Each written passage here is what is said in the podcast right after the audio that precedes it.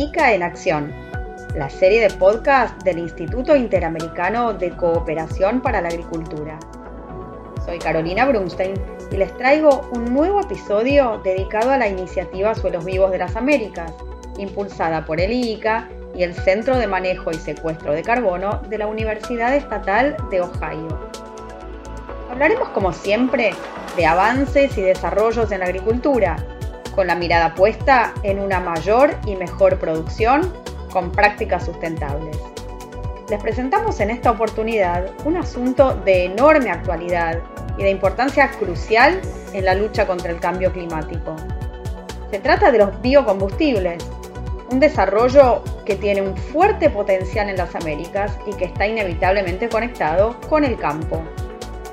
La sede del IICA, en San José de Costa Rica, fue escenario de una reunión crucial sobre este tema, que reunió a más de 320 personas entre especialistas internacionales, autoridades gubernamentales, empresarios de la aviación, líderes de la industria de combustibles y de las principales cámaras de biocombustibles de las Américas. De esta reunión ya se habló en otro episodio de ICA en Acción, presentado por mi colega Hugo Castellano. Y hoy tenemos aquí a tres de los expertos que participaron de ese encuentro. Le damos la palabra, en primer lugar, a Federico Salcedo, consultor regional de bioetanol del Consejo de Granos de Estados Unidos. Los biocombustibles. los biocombustibles son producidos, es una fuente de energía que se produce a partir de una materia orgánica y que esta se, se, denomina biomasa, puede ser producida de diferentes materias primas. Las más comunes que hay en el mundo es el etanol o el bioetanol producido de maíz, así como el bioetanol o etanol o alcohol carburante producido de caña de azúcar. Pero hay muchas otras opciones de las cuales se puede llegar a producir los biocombustibles y en este caso el etanol. Em, otras, por ejemplo, incluyen las melazas, incluyen la remolacha hay muchos otros productos agrícolas que se usan y que pueden ser utilizados a nivel mundial. Tal vez estos dos son los más comunes. Los biocombustibles son renovables y reemplazan y o complementan en muchos casos a los combustibles fósiles, como por ejemplo el petróleo, el carbón y el gas natural. Estos pueden ser de diferentes formas, pueden ser sólidos, pueden ser líquidos o gaseosos, en el caso de los que nos interesan, hablamos de biocombustibles líquidos, en donde los principales son el bioetanol y el biodiesel. Biodiesel proveniente de aceites principalmente, etanol proveniente de productos, como ya lo mencioné, como el maíz em, y la caña de azúcar. También es importante saber que estos se clasifican en al menos tres grupos, según su materia prima. Los hay de primera, de segunda y de tercera generación. Tal vez cuando hablamos en Costa Rica y en las oficinas del ICA al respecto, nos enfocamos en los biocombustibles líquidos y, y justamente en ese caso el etanol. Federico Salcedo destacó especialmente el potencial que tiene la región para crecer en este terreno.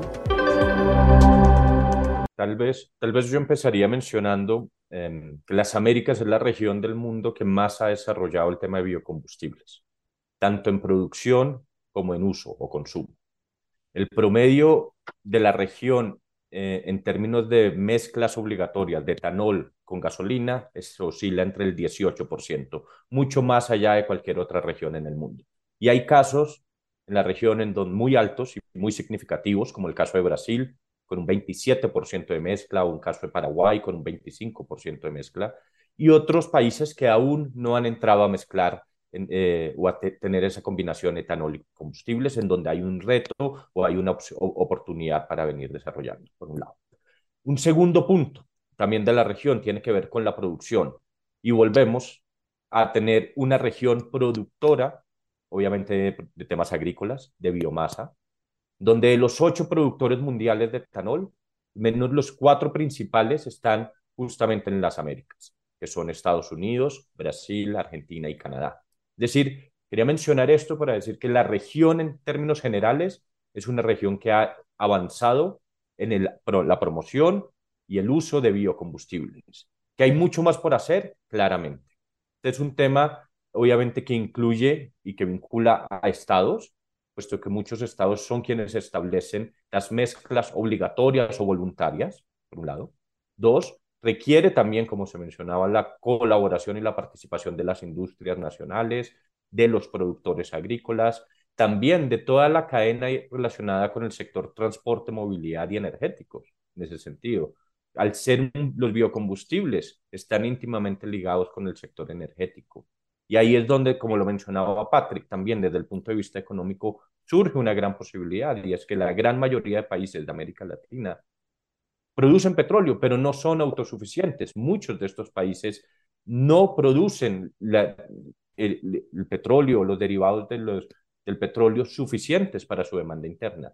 Pero sí, la gran mayoría de países de las Américas tienen el potencial de poder producir biocombustibles al ser países orientados hacia una producción agrícola.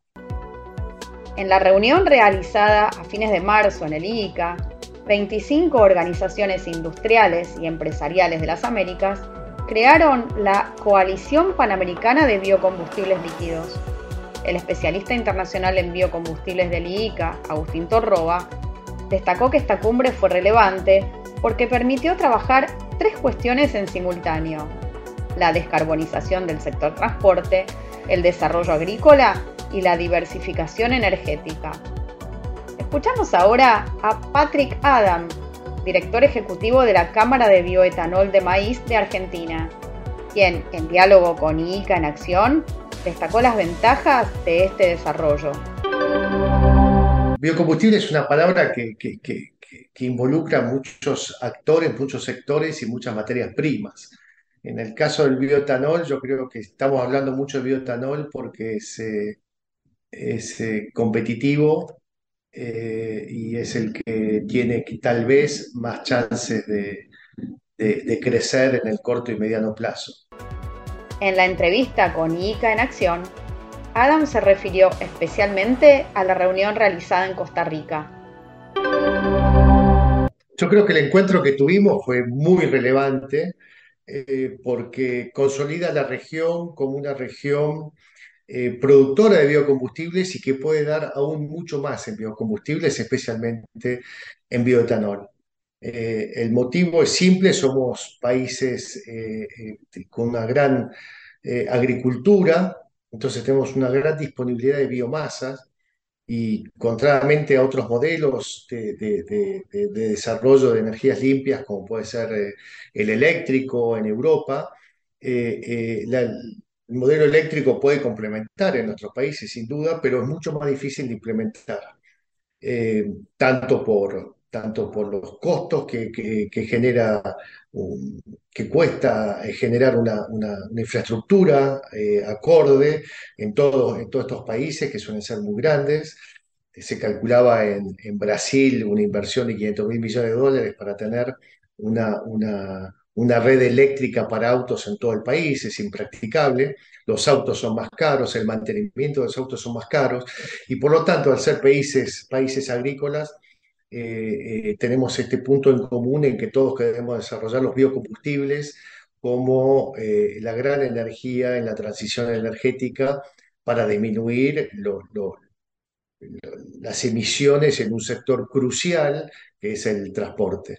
hemos encontrado puntos en común en esta, en esta coalición que se ha formado y estamos luchando para, para avanzar en todos los países de la región con el uso de biocombustibles, que es un, especialmente el etanol en este caso, eh, que genera desarrollo regional, que genera empleo genuino, que, que, permite reducir hasta 80% la huella de carbono. Eh, en ese sentido, creo que el, eje de la coalición está, está, muy bien planteado y, y, vamos a ir para adelante próximamente con una, una reunión en la Argentina para, para impulsar todavía más este sector. El objetivo es avanzar además en un marco regulatorio unificado para la región, pese a las características particulares de cada país. Adam destacó los beneficios y el potencial de esta iniciativa. Los beneficios son, son múltiples. Eh, uno es obviamente en relación al uso de combustibles fósiles. el uso de combustibles fósiles produce millones y millones de muertes al año, eso está documentado. Eh, entonces, eh, reducir hasta, hasta 80% esa, esa huella de emisiones es fundamental. Eh, también produce beneficios hacia, hacia atrás, digamos, en el campo. ¿Por qué? Porque permite a los agricultores encontrar salida a sus productos. En el caso de Argentina, muchos productores de maíz, el tema de tener que llevar su producción hasta el puerto eh, eh, desarrollaba el negocio y por lo tanto no, no, no, producían eh, maíz y estaban más en el monocultivo de soja. Esto ha permitido diversificar la producción agropecuaria. Como, como, un aspecto muy importante. Segundo, se aplican técnicas como de siembra directa que permite un gran ahorro de, de, carbono. Es una técnica que no se utiliza mucho en el mundo y que hace que toda la huella ambiental en su cadena esté, mejor, este, muestre mejores resultados y, entonces el, beneficio va de, abajo hasta arriba. Carlos Mateus, director jurídico de la Federación Nacional de Biocombustibles de Colombia, da más detalles. La, caña de azúcar eh, hay que sembrarla cada seis años, o sea, eso se, se, se, colecta cada seis años y la caña y la palma puede durar inclusive 30 años, de manera que eh, los suelos no se tocan durante ese periodo y con las siembras directas, sin remover eh, eh, la tierra, para evitar que se libere todo ese CO2 que ha, que ha sido acumulado y almacenado por el proceso agrícola, pues es, una práctica que viene ya desarrollándose y que puede ser muy interesante en, ese, en esa reducción de emisiones, perdón, de huella de carbono, que es muy importante entender. y, es, digamos, nuestra gran contribución y entendemos que es el sector agrícola el que tiene eh, la posibilidad de seguir avanzando y seguir creciendo y seguir ofreciendo oportunidades de nuevos productos y nuevas materias primas y sobre todo más productivas y más eficientes. Aquí termina otro encuentro de ICA en acción. Queda mucho más para decir y volveremos a hablar de biocombustibles en una próxima edición. Agradecemos a los expertos que compartieron este diálogo y esperamos tenerlos nuevamente por aquí. Les habló Carolina Brunstein y me despido con el compromiso de seguir informando sobre prácticas agrícolas sustentables y sobre todo lo que se puede hacer desde el campo para fomentar y avanzar en la lucha contra el cambio climático. Hasta pronto y como siempre, gracias por escuchar, gracias por compartir.